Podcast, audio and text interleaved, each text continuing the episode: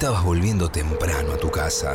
Pinchaste una rueda y... Bienvenidos a Grúa Online. Usted está en el puesto número 23. 23. Tenemos 30 y 3 No, minutos de no puedo esperar. Si desea esperar en línea, No puedo esperar, presione. no puedo esperar. Si no, aguarde y será atendido. ¿Pero qué se creen que estoy re al pedo?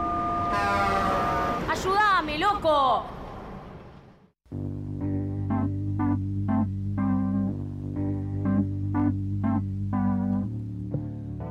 Vez por semana hablamos con personas que trabajen hace muchos años en la radio. Han pasado grandes amigos y personas que admiramos muchísimo, como por ejemplo el señor Gillespie, como por ejemplo Edu de la Puente, como por ejemplo Diego de la Sala, Miki Ah. Luzardi. Ah, mira. Eh, y hoy otro eh, gran admirado de la casa, el señor Pollo Cerviño, a quien aplaudiremos. Por favor. De radio. Por favor.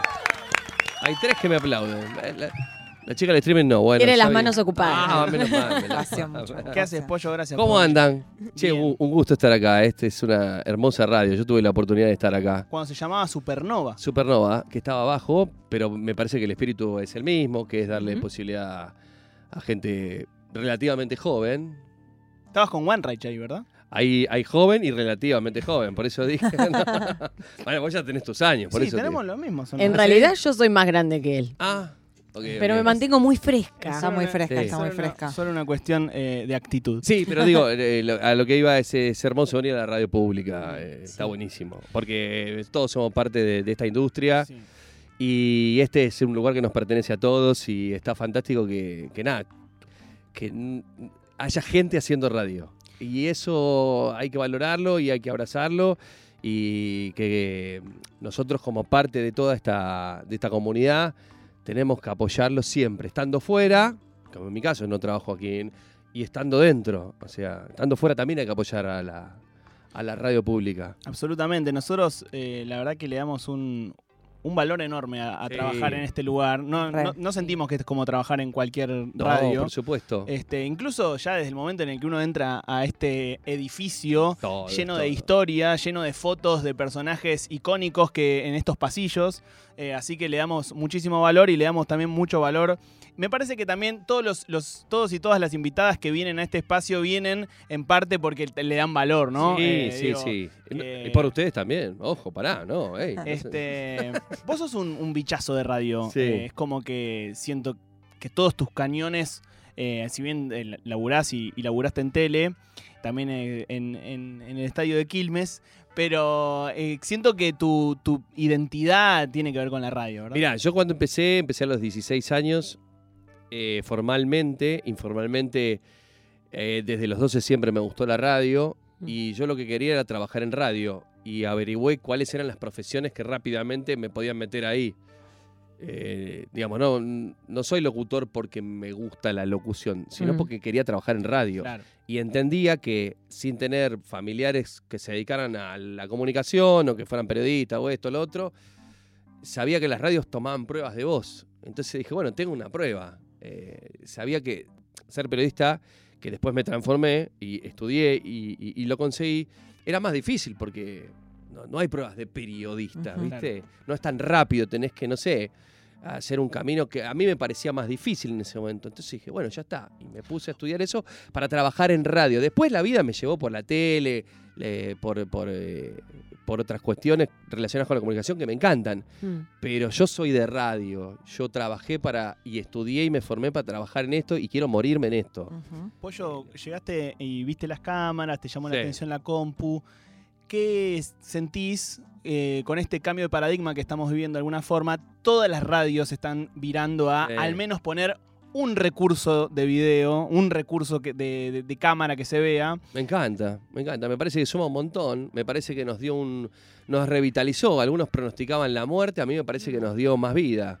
Eh, porque el consumo es audiovisual, pero me parece que el, el- el medio que más ganó fue la radio. Y quizás el que más perdió fue la televisión.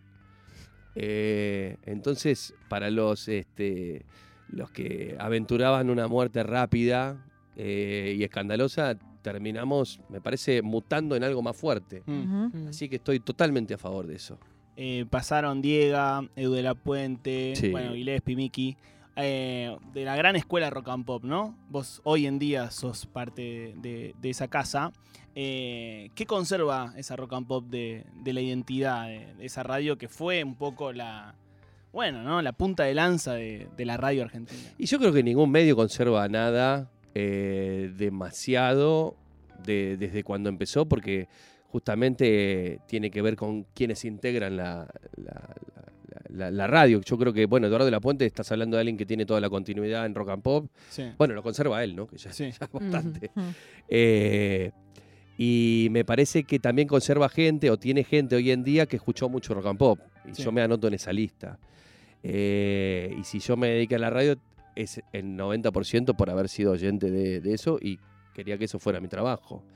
Ahora, después eso lo decide el oyente. Sería muy engreído de mi parte decir conserva, no conserva, qué sé yo. El oyente decidirá con escucharla, con no escucharla, con opinar o, o dejar de hacerlo. Yo la hago con la mayor honestidad eh, y amor por el medio, tratando de que esos valores en los que sí, ahí yo, yo te puedo responder de mi lugar, que me parece la creatividad siempre, eh, el tratar de no repetirse, el generar alguna, algún ruido y provocar al oyente, que fueron los pilares que a mí, y la música por sobre todo, que a, que a mí me atrajeron. Ahora, si el oyente hoy ve o escucha o entiende que eso está, está mucho, está poco, es una decisión que, que no me quiero meter yo en eso, ¿no? Se la dejo al oyente. Haces el ranking rock and pop los domingos de 10 a 1 y también llave en mano con, con Joe Fernández Sí. todos los días. ¿Estás con el negro, Y ve- Sala- el negro Salaza también? No, el, el negro está con Gonzalito Rodríguez. Ah, ok. Eh, digo, desde el nombre de la radio hasta el nombre del programa de los domingos, eh, el ranking rock and pop. Sí. Eh, Ahí no podía decir cambiar el nombre. No. Iba- Y, quería hacer que sea el ranking mío, pero me pareció demasiado egocéntrico. Dije, bueno, eh, pongámosle, no sé, rock and pop. No, pero digo, No, porque es un programa histórico y entonces hubo vari- varios conductores. Claro. es un momento particular de la industria del rock, ¿no? Y digo, rock and pop fue muy importante para impulsar el Sí, rock en totalmente. los 90, en los 80, en los 2000 también. Y ahora es un momento especial, siento, en, en la industria del rock, en donde otros géneros de repente ocupan eh, los escenarios principales de los festivales, eh, lo- las playlists de los jóvenes, etc. Sí. Eh, ¿Cómo acompaña Rock and Pop ese, ese cambio de paradigma? La, a ver, la editorial musical hoy pasa por clásicos. Entonces me parece que no hay lugar para la permeabilidad de, de- de lo nuevo. Eh, y entiendo que Rock and Pop en el momento que surge también conglomera mucha irrupción eh, con la democracia de gente que tenía ganas de comunicar cosas. Entonces tenías la radio, la radio también funcionaba como una productora de esas bandas y además producía los espectáculos de esas bandas que eran difundidos por esa radio. Era un- una, una cuestión circular, sí, una cuestión circular, sí, pero de, de un medio que lo acaparaba todo y que hoy me parece que esa lógica está como... eh, eh, no, no existe hoy, eh, por lo menos en el rock. ¿No? En el- hoy el rock es una música popular, en ese momento Mm. no era una música... Hoy escuchás rock en todas las radios, o sea, eh, peinás el, el- el dial, o sea, barres el dial y encontrás eh, rock en Aspen, rock en La 100, rock en Rock and Pop. Entonces, eh, también fue un proceso en el cual el rock era una cosa nueva, por lo menos en festivales, y terminó coronándose. Y ahora, bueno, es una cuestión cíclica. Hay otra, otra búsqueda, hay otra, otras juventudes que escuchan otras músicas. Me imagino que tendrán su canal de comunicación. ¿Sentís que está un poco... En realidad, de- Sí. me, voy a, me voy a hacer cargo de, en vez de poner una pregunta, me voy a hacer cargo de esto que voy a decir. Es, Sí. A veces siento que está un poco sobredimensionado el valor de la juventud en los mercados, ¿no? Como Siempre. los jóvenes ya no escuchan rock, entonces el rock no importa para nada. Y decís, no, pará, hay un montón de gente que escucha rock. Total, incluso Quizás no tienen. jóvenes. Sí, incluso jóvenes, pero digo como. No, lo que ahora, lo, lo que hacen los jóvenes es trap, entonces todos debemos virar hacia ahí. ¿Sentís un poco esa presión Sí. o no? Bueno, se llama publicidad. Claro. que no nos vende más los productos para nosotros, ¿entendés? Pero ese es, y ese es el mercado. Eh, pelear contra eso es imposible. Eh, Hasta puede ser un poco liberador también, como decir, che, la publicidad no me quiere vender más nada. No, Claro. bueno. Aguante. pará, y vas a- ese shampoo en el orto. En el orto me voy a lavar con jabón de... ¿cuándo- la re- es- esa es la respuesta cuándo termina la juventud. Cuando ya la Sí. publicidad no me, No, no Y- me interpela. Y mira, y en la tele, si te das cuenta, está Mm. sostenida por la industria farmacológica.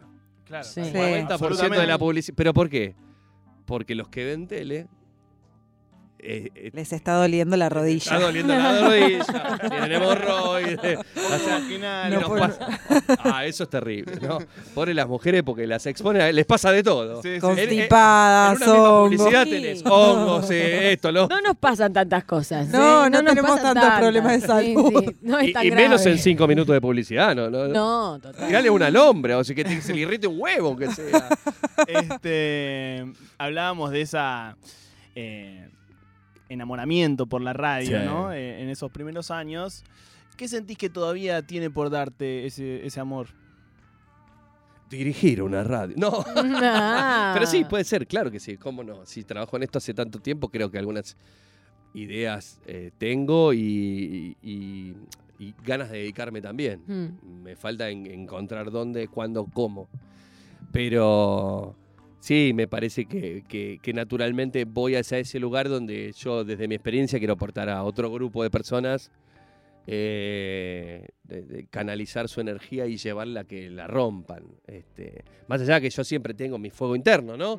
Pero, pero con, con los años he ganado también el placer en compartir con por ahí gente que recién está empezando y decirle, mira, esto está bueno, repetilo, esto por ahí no. eh, y, y- y- y tengo del otro lado gente que me escucha. Y eso es como, como está buenísimo, ¿no? Porque es la conversación que tiene que existir en todos los trabajos. Pollo, un- poquito lo dijiste al principio, cuando Sí. hablabas de, de cómo la cámara para, para vos revitalizó la radio en vez de matarla. Siempre se vuelve cada tanto a ese, a ese debate, ¿no? Ca- Cada tanto sale Pergolini a decir que la radio se murió, entonces se vuelve a debatir si se murió. no Hay se que decirle, la radio no se murió, la radio no se murió.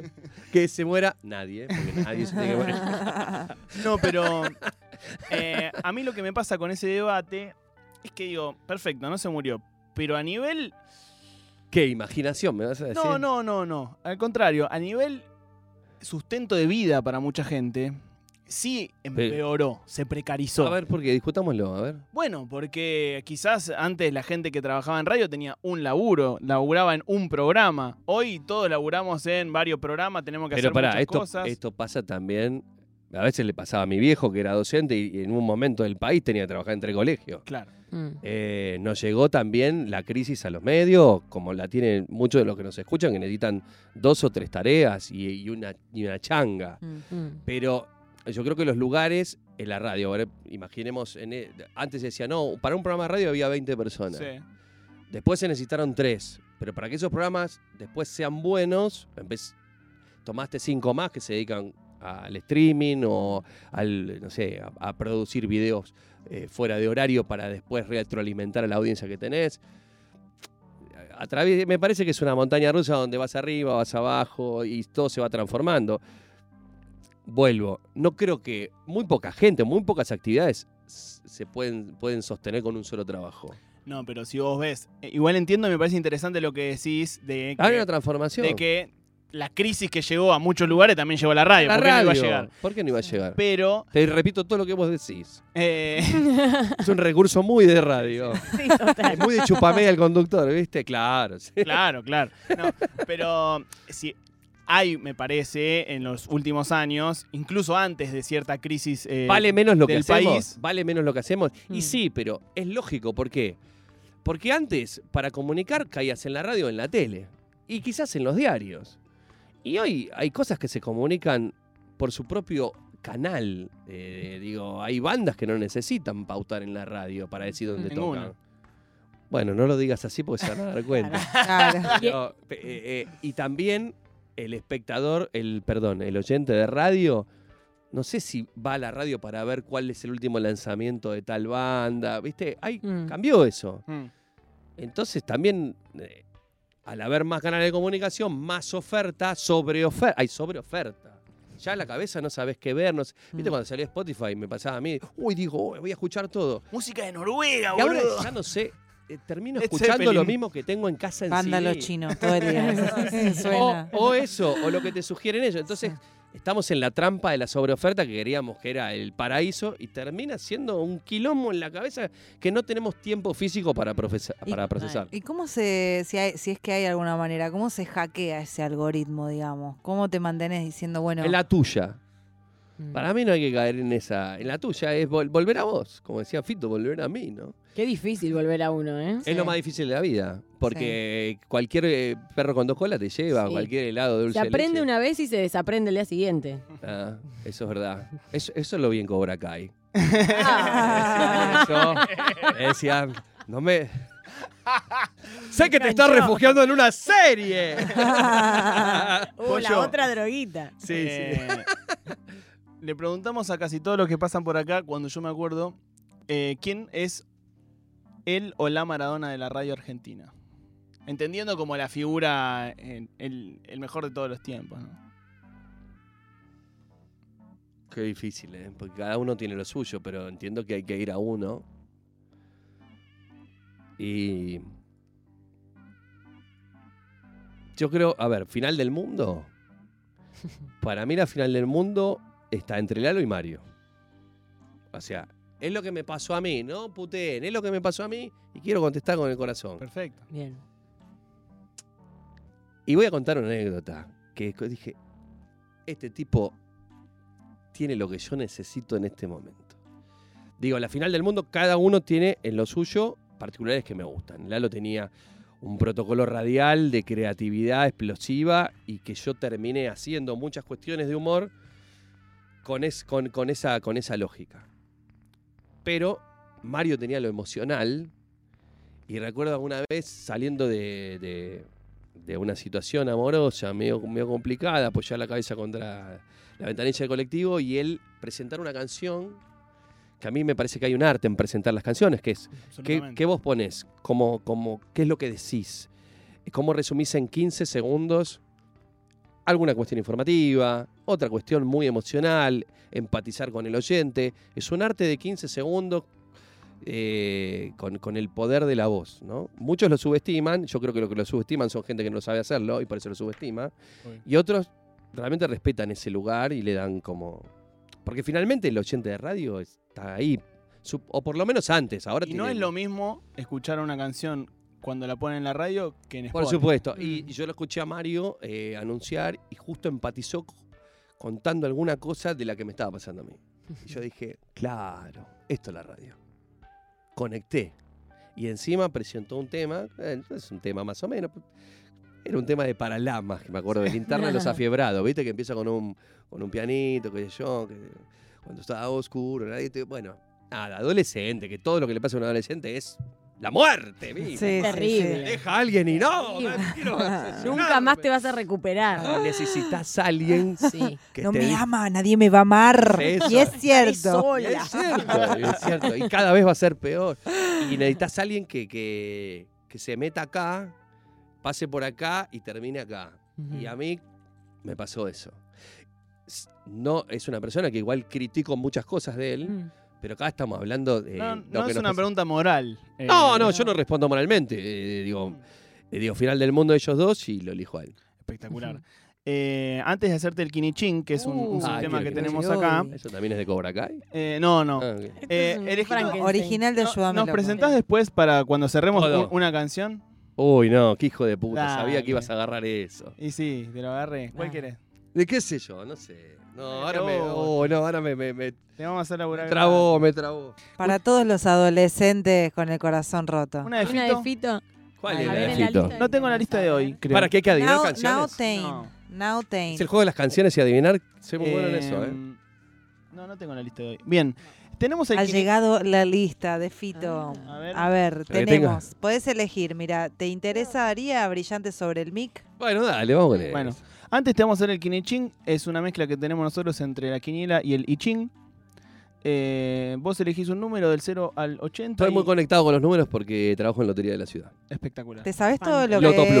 es? eh, que- Algunos, algunos. Ay, me encanta la gente que sabe Significado, lo- rápido. los huevos, el cero, Bien. eh, va, eh, 19 la sangre. Bueno, esto Y por ahí. uno la cucha. mientras- Eh, si soñás alguna cosa, ¿lo buscás después a ver? eh, No, conecto mucho, por ejemplo, en Semana Santa. Mm. Eh, pasó que salió la sangre, salió los huevos, salió Cristo. Salió el 33, salieron el Eh. 00, salió el 19. Tremendo. En el- Si eras el- católico te hacías rico. Católico, Por eso te digo. católico y timbero te hacías rico. No, bueno, eh, nada, tra- cuando, cuando lo hago trato de conectar lo que está pasando a una cuestión de coyuntura, digo, mira que. Y, y sale. Bueno, mirá que esto tiene una precisión espectacular, le ha devuelto frases increíbles a todas las personas. Así que, bueno, un- del 0 al 80, un número. Al 5. El 5. El Es- perro es, creo. Es una frase que eh, ya salió, le tocó a un eh, maestro taoísta que invitamos aquí, que dijo justamente que había que dejar fluir todo, que había que dejar eh, fluir al universo y aceptar las cosas que te propone el universo. Eso lo dice Tinelli también, que se llama Lo que sucede conviene. No me engañes. Dice, si querés llorar, llora. Una Perfecto. frase de Moria Kazan, Por supuesto, Ana María Casanova. que te vas a llevar eh, y hace con ella lo que vos quieras. Tomala, dejala, aprovechala. Llorá, no llores. Llorá, no llores. Bueno, pero tiene mucha profundidad eso. O sea, lo que está supuesto. diciendo es eh, no ocultes los sentimientos. supuesto. Exactamente. No, no te Es dejes un llevar. montón. Es un Parece una montón. pavada y es muchísimo. No, nada de lo que dice esa mujer es una Eh, mira, pavada. San Martín decía algo parecido, que era, serás lo que debas ser o no serás nada. Diciendo, bueno, animate, si necesitas llorar, es animate a ser vos. Tu voz interior quiere llorar. Total. La sociedad, y ayúdame loco, dice que no llores, porque, porque no sirve. Pero a- al demonio con ellos. Pasó el pollo Cerviño por las entrevistas de radio eh, que tenemos una vez por semana aquí en Ayúdame Loco. Pará, ¿de la puente estuvo más que yo o menos? De la... No, lo mismo. dura- Quiero, voy a mismo. contar en YouTube y después el domingo que lo veo en Ranking Rock and Pop. Lo... ¿De tiempo decís? No, duran más o menos 25 o 30 minutos todas las entrevistas. Pero la de la de la de la puente cuánto duró? ¿27? Y la A ver si querés, y si faltan podemos Para estirar quiero un ganar- poquito. Sí, estirémosle porque le puedo mandar un mensaje a Eduardo. Es ganarle perfecto. Lo podemos llamar Claro. si querés. Dale, le mando un mensaje ahora. Pasa que si, si lo llama, se suman. eh, Claro, Bueno, empieza bueno, a sumar son- minutos Edu. Trucos. Es verdad eso. 26 minutos 38 segundos. ¿Y acá cuánto Hola vamos? Eduardo, estoy en Ayúdame Loco en Radio Nacional Rock y tengo una noticia para darte. La entrevista que me están haciendo a mí está durando más que la tuya. Vamos. Esta es una razón más para seguir estando en veredas opuestas. Chao, Eduardo. Gracias, pollo. Bueno, che. ¿Nos Eh. presentás un tema? Ay, qué nervios. Dale. ¿Vamos con esa? Vamos con eso. Bueno, ahora sí, agarrados de la mano, en este viaje que es la radio que nos permite con la memoria ir hacia un lado y dirigirnos quizás a ningún lugar, vamos a recordar ese momento donde creíamos que la vida pasaba por ser eternos y que nada se moviera. Este es Fito Páez. Es el amor después del amor. Y es el brillante sobre el mic en una mano. Gracias. Nacional Rock, ayúdame loco. Chau.